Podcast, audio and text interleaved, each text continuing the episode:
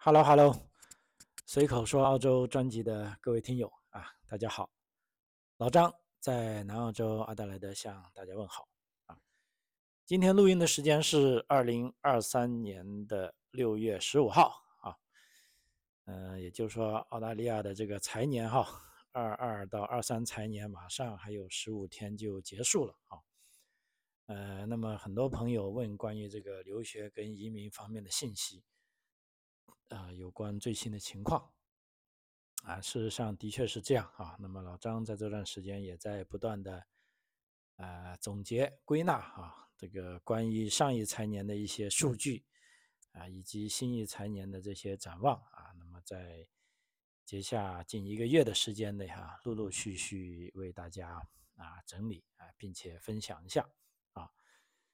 呃，那么六月份，老师说，对于澳大利亚来说啊，就是说，嗯，我们的假期啊，公众假期差不多消耗了，应该有三分之二了哈。呃，你看，从这个一月的元旦到这个呃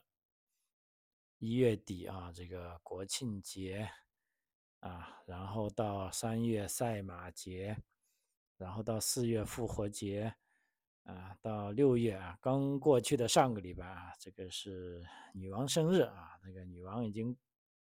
去世了啊。那么现在新的是不是要叫国王生日呢？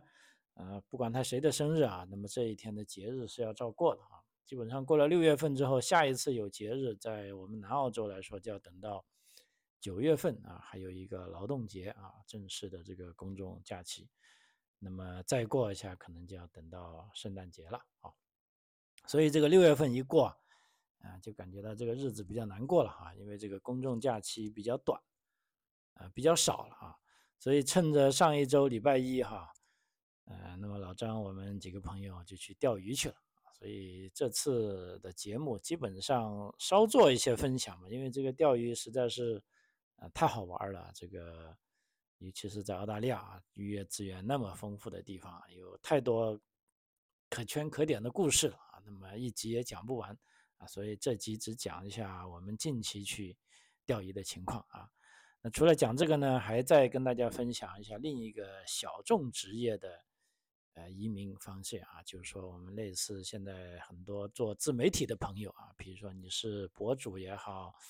啊，你是 UP 主也好，或者你是这个网红也好啊，因为这个。老实说，UP 主我也不知道为什么是个这么个叫法，不过我也就没有时间去穷究了啊。总而言之，这些做这些行业的朋友啊，都是有在澳大利亚目前进入这个技术移民的黄金时期啊，都有了机会啊。因为以前这些，老实说，不要说以前呢，也就是说半年前啊，基本上都想都不用想，大家一想到。啊，技术移民肯定是要求那些有非常厉害的技术的啊，IT 呀，啊，工程师啊，啊，呃，或者这个高级的医护人员呐，至少也要是啊，金融啊、财会方面的人士才能移民啊。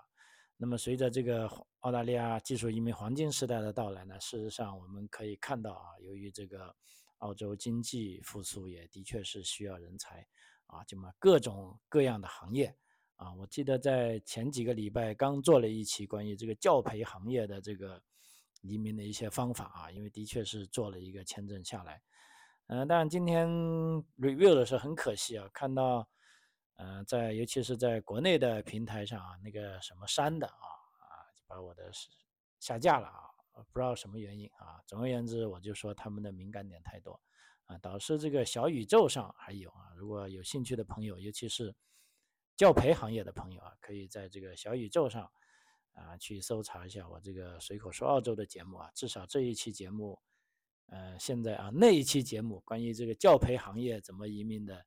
那一期节目，在我现在做节目的时候，它还在啊。嗯，所以啊，我也不知道该怎么说啊。总而言之，我是呃不太想审计自己啊，我该说什么就说什么啊。至于。嗯，这些各种各样的平台啊，他们我相信他们有各自的，呃，要把你的节目下架，总是有他的理由啊。但是我已经不 care 了哈，嗯，所以想听我完整节目的朋友啊，就最好是使用科学上网的方法了啊。OK，我们言归正传啊，第一个讲一下，呃，这一次的这个钓鱼行动啊。事实上，我们这一次一共是持续了三天啊，就礼拜六去的啊，礼拜六、礼拜天、礼拜一回来，因为礼拜一还是公众假期嘛啊。就正如一位朋友说的，我们是礼拜六早上大概七点出发的，呃，硬是到了礼拜一晚上大概九点才回来，我们足足是用够了二十四乘以三啊，三四十二，七十二个小时在外面哈。因为现在我们这个钓鱼作为爱好，因为我也以前讲过，你大凡敢说一个爱好的东西呢，首先你是喜欢这个，第二呢，你曾经为这个东西付出了呃很多啊，不管你是付出时间、付出精力，还是付出啊这个金钱啊都算。然后呢，你通过自己的努力也有过一点收获啊，比如说钓到了一些你喜欢的鱼啊，那么有这一连串的。动作下来，你才能说你喜欢什么啊？因为经常也有一些朋友来，啊，慕名而来啊，让老张带他去钓鱼，啊，那么其实有的时候呢，我方便的时候呢，也会带他们去啊。当然，我也会看一下这些朋友他们自己的，啊，一个是钓技怎么样，第二呢，啊，这个，啊，他们到底是怎么个概念啊？比如说有的只是啊，听说澳大利亚到处都是鱼，就，啊，来试一试，结果试一次发现，哎，没有钓到啊。也就算了，啊，有的人呢就基本上是甩手掌柜，去到那里连这个，呃，钓组也不太会绑，呃，这样的呢，老张老师说只能带他们去一次呢，第二次也不好意思啊，因为如果你连这种钓组你都不愿意花时间去绑，你还说你爱钓鱼，啊，那就瞎扯吧，啊，当然有一些老板朋友啊，就是说 有些商业移民在国内也是一些当老板的也。呃，有的跟老张说，他说我们在国内钓鱼怎么样？当然，他说他的朋友啊，不是跟我去的。他说这老板钓鱼呢，就去到坐在水塘边啊，助理的上来，啊，把这个鱼竿设置好，把鱼饵放好，抛到水里，然后把竿递给老板说，哎，现在你可以钓鱼了。这种钓鱼啊，那就我就不怎么说了哈。这种就我觉得。嗯，怎么说？应该不叫钓鱼吧，就纯粹是一种啊，估计是一种叫做在水塘边娱乐的一种，或者这个嗯思索的一种啊，这个这个思维运动吧。因为我们现在钓鱼，老实说啊，就钓鱼那么多年啊，也取得的一些呃，可以说至少自己感觉到很高兴的收获啊。有时也拿一些鱼货给朋友吃哈，看到朋友喜欢，我也很很开心。所以我们现在去钓，一般都，尤其像在假期，我们都会去比较，呃，远的地方啊。而且呢，我们是号称这个，呃，怎么说吧，叫全方位的钓，就是说各种时候我们都要去试一下。因为一般来说钓鱼，就是说早上，呃，鱼口会比较好；另一个就黄昏时候，啊，但是平时呢，你是没那么多时间的，尤其是像去远的地方，像现在我们这次去的地方。啊，大概都是三百公里开外的，啊，一些从地图上啊看得出啊，它在某些天气条件下是非常好的，啊，但是呢，即便是这样呢，还是你要通过呃去实地去摸索一下，啊，所以这一次我们的目标就是很明确，就是说，因为是冬天嘛，冬天其实理论上，呃，近岸地区呢也没有什么大雨啊。呃，这在前几年呢，我们在两百公里的范围内已经大概有这个经验了。但是这次呢，就啊就觉得应该再跑一百公里吧，就更远的地方，也许会不会有不同的地方呢？不同之处呢？因为更远的地方或许就人更少啊。如果水更深的话，因为我们知道水温呢，呃，它是比较稳定的啊，它不像这个气温变化的那么反复无常啊。呃，而且从这个地图上看，那个地。地方的地势啊，可以说是非常好啊，所以我们这一次，呃，是准备是三天就带着这个探点跟钓鱼的心态去的啊。当然主要是探点，因为已经遇着了冬天，就是说有这个呃概念了，它不会有大鱼啊，甚至可能会很少，我们也要做好思想准备了啊。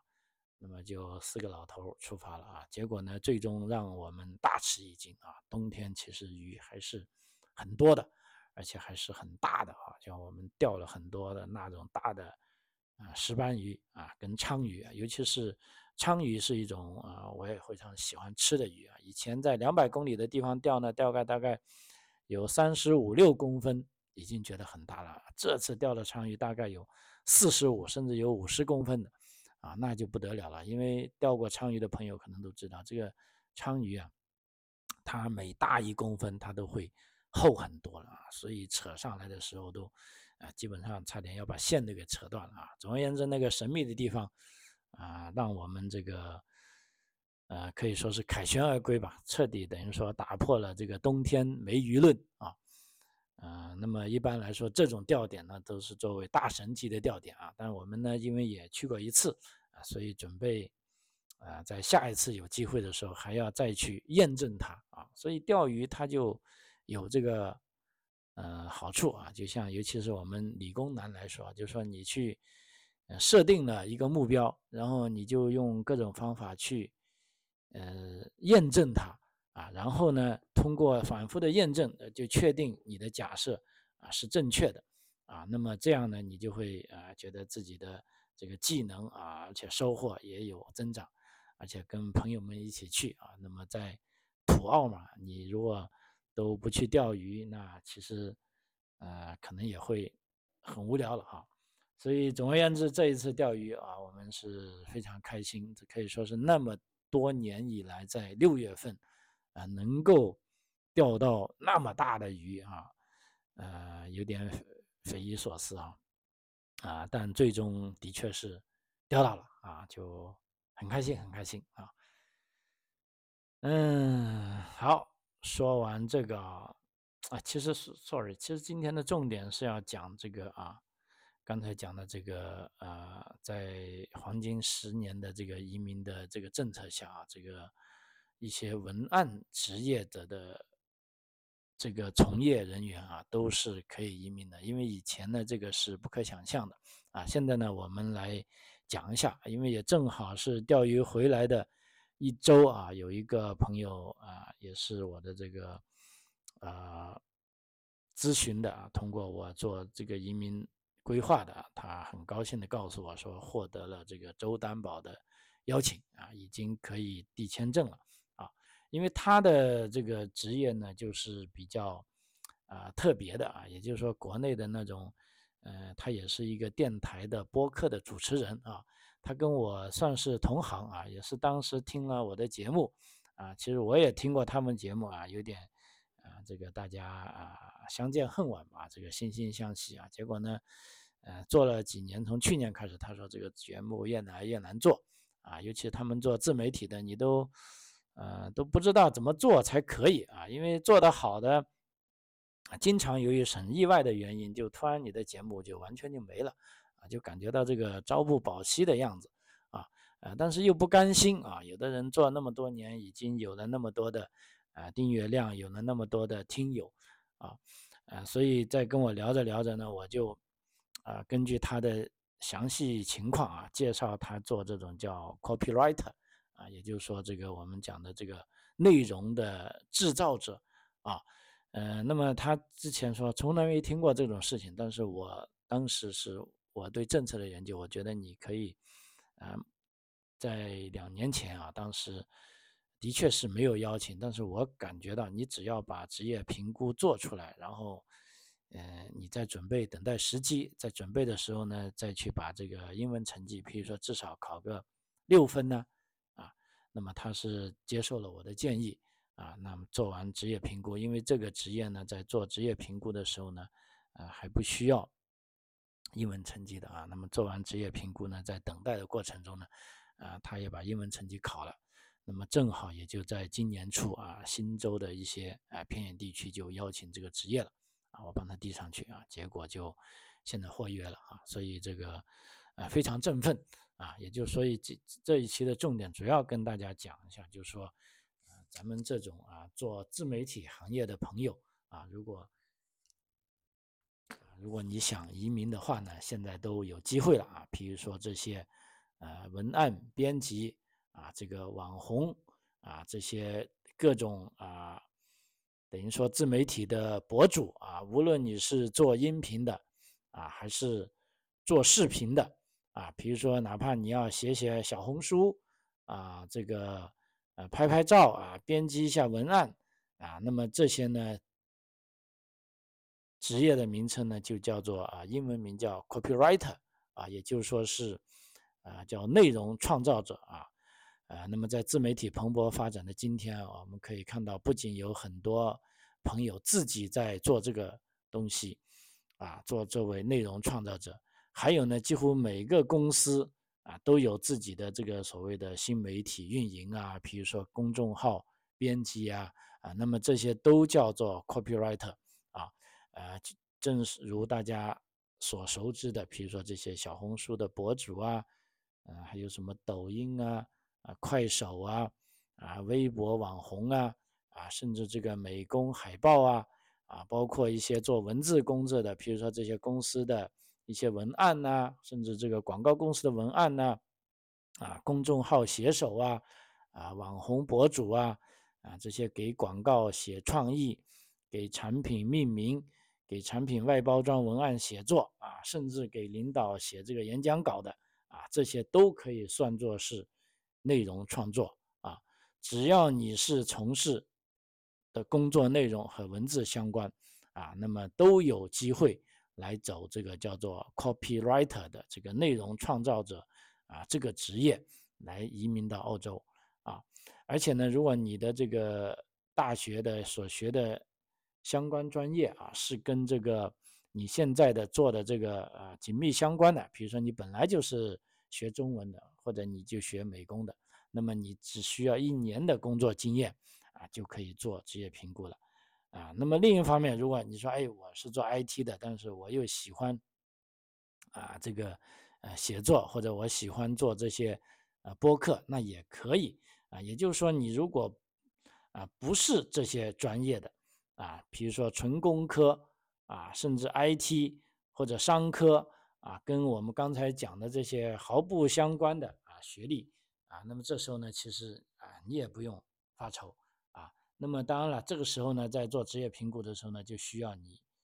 最多要有三年的工作经验啊。如果你在三年内做这个啊自媒体创造者，你也可以来进行啊职业评估啊。那么我们刚才讲的，如果你是一年的。啊，工作经验呢，就要求大概什么专业呢？比如说，如果是在啊中国大陆的朋友，我们可以想象，就是说，中文啊，这个汉语言文学啊，或者写作啊，或者新闻媒体啊，这个公关传播啊，广告公关等相关的文科专业啊，通通都可以啊，这个是不是很好啊？啊，啊，当然了，在这里呢，呃，我们也要讲一下啊，有一些跟它相类似的职业。啊，是不能算到这个叫 copywriter 这个职业类别的啊，因为这个文案设计和撰写呢是用于宣传产品和服务的这个啊书面材料，按照这个 VET 这个 VETAS 职业评估的这个啊网页上它写着，那么以下之言呢是不能算的这个类别的，我特别要提醒啊，比如说有的是电台的记者啊，radio journalist 啊，不好意思啊，这个不能算。啊，叫做文案创造者啊，或者这个报纸的编辑，或者这个报刊杂志的记者啊，包括这个电视记者啊，包括一些 technical writer 啊，就是说技术写作的作家啊，还有呢这个呃 advertising specialist 广告专员啊，市场专员啊，甚至一些 public relations professional 这种公关专员啊，这些呢是额外的。不能算入这个呃，我们现在讲的这个呃，copywriter 的这个职业的。那么这些职业是不是就不可以呢？啊，完全不是啊啊，其实这个职业呢也一样可以的啊。就我们刚才讲这些，只不过是他在职业评估，按照澳大利亚的这个职业评估方式呢，它不是在这个方面啊。OK，那我们现在来讲一下具体的这个。啊，copywriter 啊，它的代号叫二幺二四幺幺啊，这个啊文案职业的这个评估要求啊，因为这个很关键。就目前，如果你想做澳大利亚技术移民，无论是这个啊幺八九的独立技术移民，还是幺九零的这个州担保技术移民，还是四九幺偏远地区州担保技术移民，甚至啊，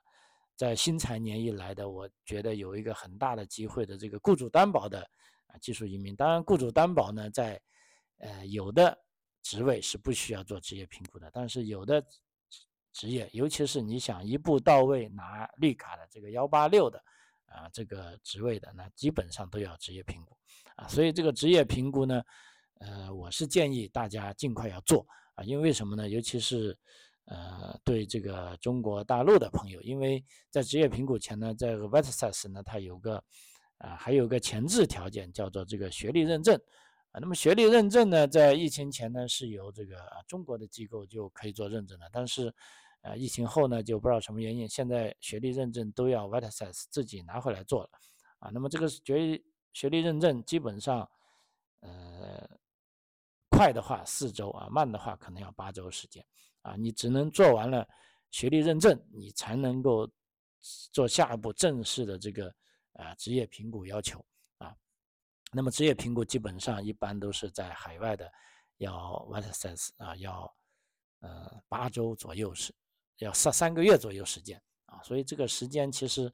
还是挺长的啊，所以在这里呢，就啊我刚才讲的这些朋友，你如果你们想做的话，但这有个好处呢，就做这个 w a t s a s 的职业评估呢的时候呢是不需要啊英文成绩的啊，这个很关键，因为很多朋友可能呃在这个大学毕业之后啊就英文用的少，那么真正让你就要去参加考试呢。那可能你还需要花一段时间去，呃，准备一下啊，复习一下啊，甚至突击一下啊，那么这都需要时间啊，所以我不断的在这边提醒，就是说，凡是想来澳大利亚进行技术移民的啊，如果你的职业好的话，那么立即就可以开始做职业评估啊，就像我刚才讲的，目前这种啊自媒体行业的这种内容啊创造者啊是都可以。进行这个叫做 copywriter 的啊这个职业评估啊，那么基本上它这个评估有什么要求呢？我现在大大概跟大家啊讲一下啊啊，首先呢这个学历方面啊，因为它这个是在 v e t s a s 的叫做 Group B 的职业啊，所以这个呢是要求至少要等同澳洲本科层次的学历啊，也就是说中国的大学本科毕业啊是可以的了啊。第二呢，如果所学的专业与提名职业高度相关的，那么就要有，呃，需要在近五年内有一年与提名职业相关的学历，呃，工作经验即可。就我刚才讲的，如果你学的是文字类的啊，那么你做的正好是这一类，那 OK，你所学跟所用的啊是高度一致，那么一年工作职业，一年工作经验就可以了。如果所学的专业与这个呃提名，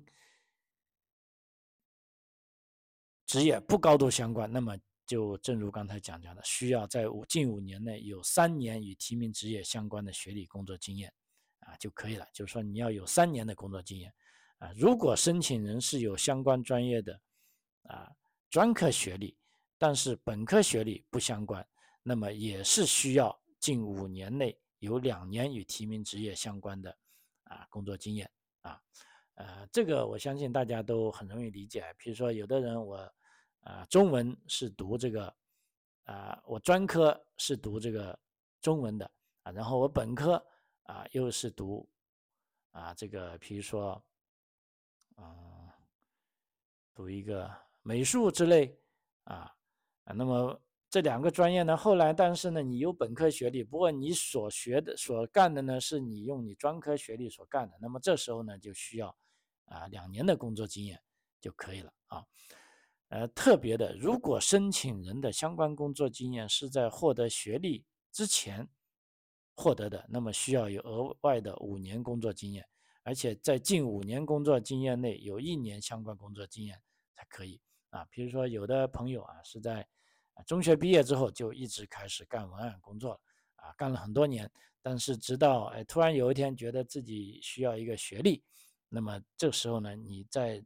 获得这个学历之前的呢，你需要有五年工作经验啊。那么在学历之后的，那么有一年的工作经验就可以了啊。所以这个工作经验的要求是啊相当宽松的啊。当然了，在这里已经讲了，就是说对这些呃申请人的最高就最低学历的要求，你应该是有啊本科学位的啊。那么本科学位相关的专业呢，比如说啊 copywriting 啊写作啊，还有就新闻学啊 journalism，还有传播与媒体学啊 communication and media students，还有广告学啊 advertising 都可以啊。那么，基于申请人所从事的工作领域啊，如果所学专业与工作领域是一致的，而且所学专业中也有足够的与文案写作相关的课程，那么就可以算是相关专业啊。例如啊，包括以下，当然就，嗯，我讲的只是一部分啊，比如说这个策略跟这个活动策划啊，传播啊，媒体艺术与制作啊，还有媒体传播。啊，专业和创业写作，啊，这个信件写作啊，诗词写作啊，媒体报告啊，等等等等啊，这些都是啊，这个呃，copywriter 所涵盖的啊，这个呃专业啊。那么，什么叫做高度相关的工作职责呢？因为我们在做这个呃 copywriter 评案呃评估之后，也有。讲他的这个你的所做的工作职责应该是跟职这个职业机构的要求是相一致的啊。譬如说他这里写啊，就说给报刊、广播电台、电视台、电影屏幕、广告牌、商品目录、商店展示牌等写广告的人啊，或者呢是规划并写作这些手册、新闻稿。年报、文件、演讲稿以及其他销售和促销材料的文本及标题啊，呃，其实挺多挺多的哈。那么目前呢，可以说这个文文职文案啊，这个叫 copywriter 这个文案的就业情况呢，因为按照这个 Waters's 的要求呢，就文案职业一般是将创意和想法通过词汇和语言。传达给读者，以促使读者采取某种行动，比如说购买一种产品，啊，通常是用于广告，啊，这个销售文案，啊，邮件、书面广告、电子广告、宣传册、登录页面等，啊，目前呢，啊，职业机构认为呢，目前这种文案职业呢，一般是就职于以下工作单位，啊，这个很重要啊，虽然这个是翻译过来的，但是，啊，我觉得。呃，在呃中国呢，应该也有很大的这个借鉴价值啊。比如说，这些人员一般呢，要么他的工作单位就是在广告公司的啊，啊，要么他就在广播和电视台啊，要么就在零售商的广告部门，或者在批发和制造企业啊，或者在某些政府部门，或者是自雇或者自由职业者啊。我刚才讲的这些。啊，自己呃做播客的啊，或者自己做视频博主的啊，还有就出版社或者其他有专门的通信部门的这个企业单位啊，啊，大家也来看一看啊，如果这样的话，是不是就很多很多情况啊，包括很多朋友做文职的都可以呢？因为前一期做了这个教培行业的，其实这个呢，啊，干脆我可以。把它作为一个文科行业的另一个啊，基本上这两个行业，大家想一想，如果是呃，等于说一去对比的话，基本上可以涵盖了所有的啊，这个做文字类工作的啊这个行业啊，因为啊具体来说，或者有的朋友会疑问，就是说这个工作内容到底是什么呢？比如说，是不是只要写了小红书或者公众号就能做直评吗？嗯，这个理解虽然是比较简单的一点，但是也并不是说完全没有道理啊。因为这一个职业呢，copywriter，它重点的啊，就是你要把你的工作内容写出来，而且写出来呢要符合这个职业机构的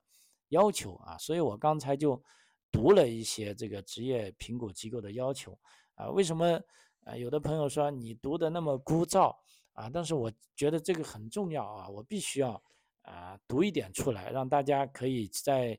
啊这个根据自己的实际情况来对一下啊。比如说我们讲的一个啊，比如说具体一点啊，这个比较新潮的啊小红书啊，比如说你是一个小红书啊做这个公众号的人，那么重点呢就是需要在你的工作过程中获取利润，就等于说你要告诉这个直聘机构，我这么做了啊，我的目的呢最终是获取了一些利润啊，说的通俗一点，现在啊就说啊，好像有一个单词叫带货吧，哈。譬如说给大家啊带货啊，或者给大家种草啊，鼓励大家买买买啊，那么呢这种情况呢一定是有啊这个经济收益的。那么只要有这种经济收益，那么你就已经符合了这个职业评估的要求啊。也就是说你在做这些辛苦的啊码字工作啊，这个在键盘敲字。啊，在视频前拍视频啊，甚至像老张这样辛苦的啊，把各种材料整理出来做播客，那么呢，这些工作呢，也有的是为你带来了报酬啊。那么这时候呢，不管你是在某一个公司里任职啊，比如说你是在这个公司的公众号，或者是运作他的小红书啊，或者是你自己创业经营，那么都是可以的啊。啊，所以我觉得这是一个非常好的消息啊！而且这个呢，无论是对，嗯，澳大利亚境内的申请者，还是澳大利亚境外的申请者，啊，那么是非常非常友好的啊！希望这方面啊，能够解答到啊大部分朋友们的疑问，就说做文字工作的朋友啊，究竟能不能移民啊？那么是可以的啊！那么最后还一点点时间，就也有朋友会啊思考了，然后就提问，哎，说。这个获约的分数这么低，竞争的为人数为什么会这么少呢？啊，因为的确是我在刚才讲的那个做 copywriter 的获约的分数也就刚刚好是六十五分，还是境外的啊，这个简直是不可思议啊啊！但是人家也获得了这个呃州政府的这个邀请啊，为什么会这样呢？啊，首先就是这个是。呃，我觉得很大的就是信息差哈，也就是说，老张为什么愿意做这个节目跟大家分享，就是说把我所知道的最新的信息给到所有所需要知道的朋友啊，就让大家不至于因为你知道了啊，或者我不知道，因为这个信息差而失去了一次机会啊，因为我们包括啊。我还问过一些朋友，就说知道这个直聘的人真的不多，或者有的朋友根本没有想到过自己这个做的这个文字工作啊，居然也可以移民啊，所以为什么那么少？第二呢，在有的朋友呢在递交这个 VET 的直评时候，这个工作内容的时候应该如何去描述呢？啊，就尤其是做 DIY 的朋友啊，就不知道怎么写。啊，因为写这个呢，其实还是需要一些专业知识和经验的啊。因为直聘是不是能否做成功呢？啊，也是一道门槛啊。因为经常有一些啊直聘被拒的朋友啊，找到老张啊，就说啊自己递交的这个可能是缺少了一些材料啊，甚至交错了材料啊，犯了一些很低级的错误啊，居然被这个啊直聘机构最终给拒绝了啊，从而。浪费了这个时间啊，跟金钱啊，这也是一个方面啊啊，当然了，第三方面呢，最后还有一个很重要的是对这个啊政策不熟悉啊，因为相对于这个幺八九不同，因为幺八九独立技术移民呢，大家只看到啊这个中长期列表上啊就行了啊，因为它不不是不涉及到这个周单啊。但是目前这个 copywriter 这个职位呢，它并不是在这个幺八九独立技术移民的清单上，它是在这个呃州政府担保的这个移民清单上，而且每个州还不一样啊。比如说啊，简单的啊，新南威尔士州只要满足澳洲境外连续居住六个月，就可以申请幺九零州担保了，对不对啊？当然了，这个职业要在这个州担保的名录上。那么有的朋友呢，他在做这个时候呢，他不清楚职业是否在各个州的列表上，或者随意递交州担保呢，这时候也会啊导致非常啊严重的这个失误啊。所以呢，呃，主要是以上三个原因导致了目前这个 copywriter 的可以说是申请人不多啊，分数也不高啊，而且呢，在目前这个澳大利亚啊技术移民黄金时代的到来呢，啊，我觉得这一个利好的政策呢还会啊继续延续下去啊，所以在这里呢就提醒大家啊，广大的这些啊文案编辑啊。或者这个新媒体运营的这些相关的文字工作者啊，这些朋友们啊，大家都可以赶紧的啊抓住这一波啊 copywriter 的这个顺风车啊，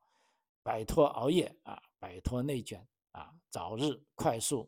实现您的理想啊，以最快的速度拿到 PR 啊，预祝各位好运啊！好，随口说澳洲啊，这一期节目到此为止。非常感谢您的收听，我们下期再见，谢谢。